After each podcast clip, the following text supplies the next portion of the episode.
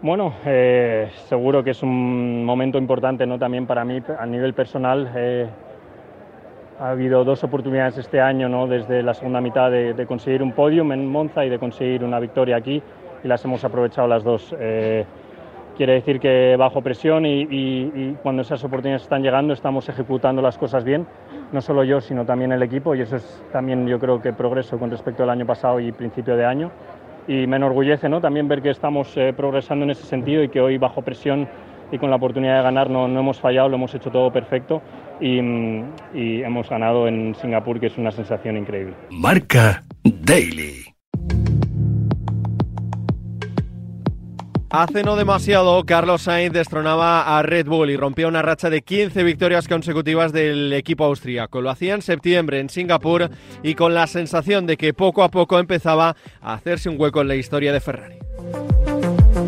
Todo apuntaba a que prolongaría su contrato en las próximas semanas, pero el ofrecimiento de Hamilton frenó todo y cambió el rumbo. El británico será piloto de Ferrari en 2025, saca de la ecuación a Sainz y agita un mercado de pilotos que de cara a esta temporada parecía más que tranquilo.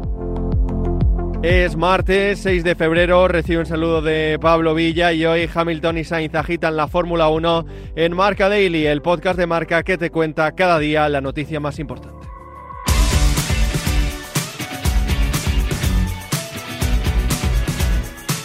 Nada que Hamilton se cruzó en el camino. fue, se lleva bastante bien con Elkan, con, con Fred Basser, que le fue su jefe en F2 eh, en 2006, antes de llegar a la Fórmula 1, en, eh, en ART. Y, y parece que la llamada fue de Hamilton, que estaba dispuesto a, a un cambio y, y bueno, como, como hay relación fluida entre las tres, pues los, las tres personas se pusieron de acuerdo entre ellos y Carlos Sainz yo creo que ha sido un poco ajeno. No creo que hubiese... Es que se fueron de Abu Dhabi el año pasado diciendo que sería cuestión de semanas, que iban a renovar. Elkan, el presidente, dijo que después de la victoria en Singapur, Carlos Sainz, por supuesto, iba a renovar. Y no había ningún problema. Y no creo que ni, ni cuestión de dinero, ni cuestión de años, porque se hubieran adaptado a lo que, a lo que hubieran que era lo que se come, como no llegaba, en la gacheta se decía que era cuestión de años, no era cuestión de años, era cuestión de que Hamilton había llegado y que no podían decirle que no. He llamado a Marco Canseco, una de las eh, voces más autorizadas del mundo marca, para hablar de Fórmula 1, para que nos cuente las claves de este movimiento inesperado de peones en una silly season, eh, Canseco, que no sé si recuerdas una igual. De, antes de empezar la temporada, quizá la de la pandemia, con la, con la marcha de Sainz de McLaren a Ferrari, porque estaba todo parado allí con... Estaban las carreras suspendidas o aplazadas por el confinamiento y se produjo, se produjo ahí un movimiento también, pero del calado este, y antes de empezar justo un año y, con Hamilton un multicampeón, no lo recuerdo, por Fernando Alonso, Michael Schumacher, eh, gente así, se fue con sus plazos, se dijo el año anterior o un par de años antes. Eh, que, eh, que, eran y eran movimientos esperados, tan inesperados como este, no los recuerdo nunca.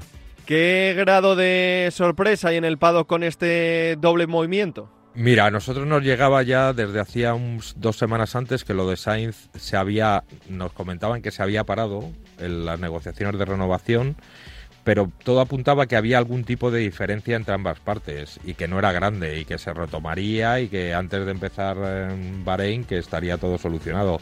Cuando se dio lo de Leclerc y no se dio lo de Sainz, pues sí te mosqueas, pero no, pero nunca piensas que piensas que es algo entre Ferrari y Sainz, pero nadie nos dijo y en la prensa inglesa ni un solo medio eh, anticipó absolutamente nada de un movimiento de Hamilton a, y mucho menos a Ferrari.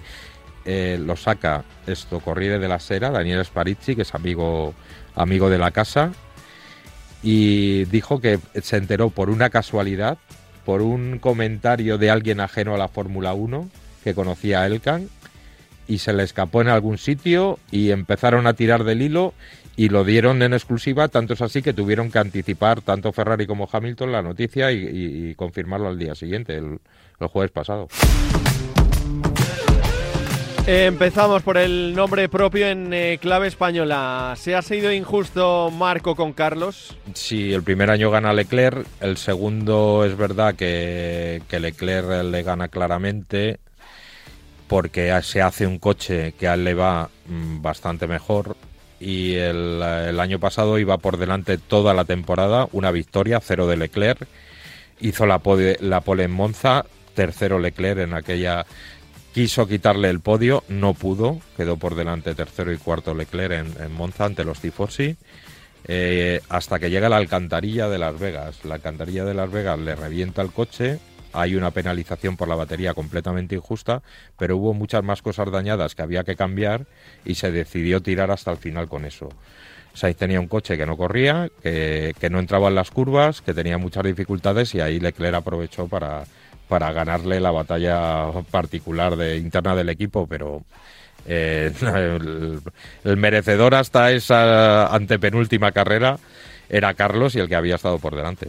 Todo apunta a que fichará por Audi en eh, 2026, pero ¿dónde le esperamos en eh, 2025? A ver, el, el, llegar a Stake F1 en el 25, que sería el, el, equipo Sauber, lo que ha sido el equipo Sauber toda la vida, en el 26 será Audi porque entra la, marca alemana con su propio motor.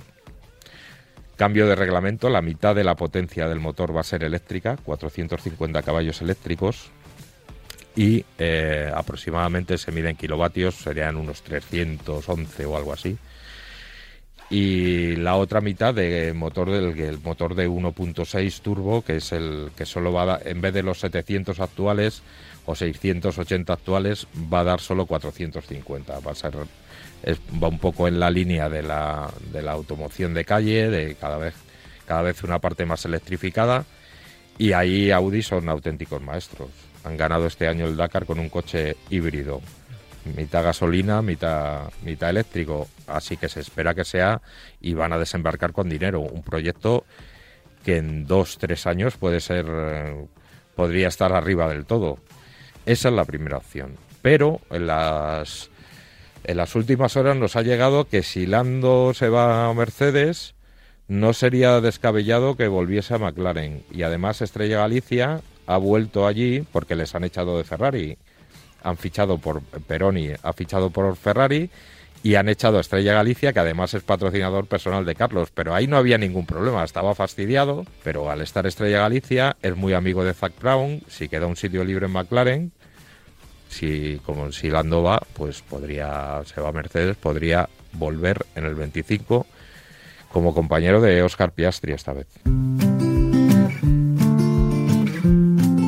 Vamos con eh, Hamilton, que Canseco en eh, 2026 habrá cambio de reglamento y la pregunta del millón es si tendrá un eh, proyecto ganador en Ferrari. Bueno, le han dicho que, eso, puede, que podría pelear por el Mundial, pero Ferrari no ha sido especialmente bueno en los cambios de reglamento.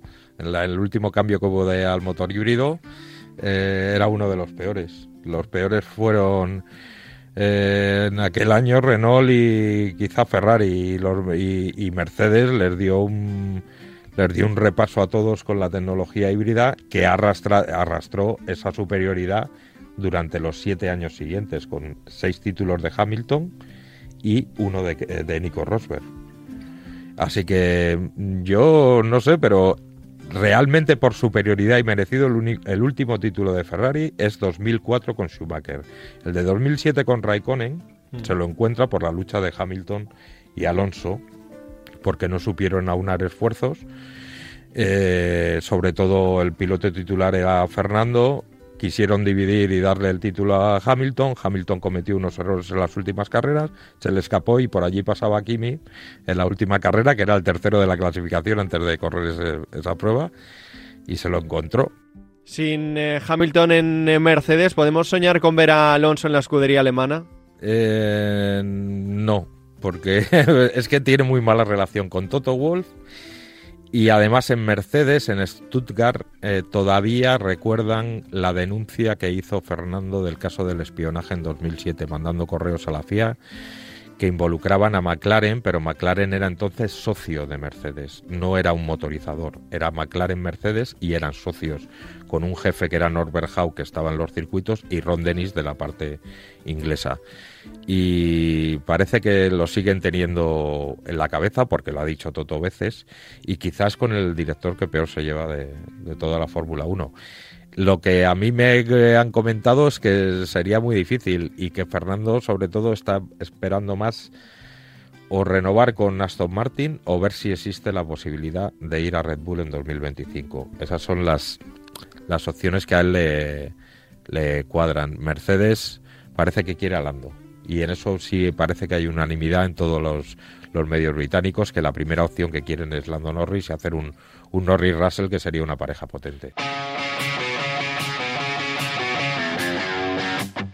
Muchas incógnitas por eh, resolver todavía en un eh, doble movimiento que de momento deja más dudas que certezas. Hasta aquí una nueva edición de Marca Daily, un podcast disponible en todas las plataformas. Mañana más y mejor.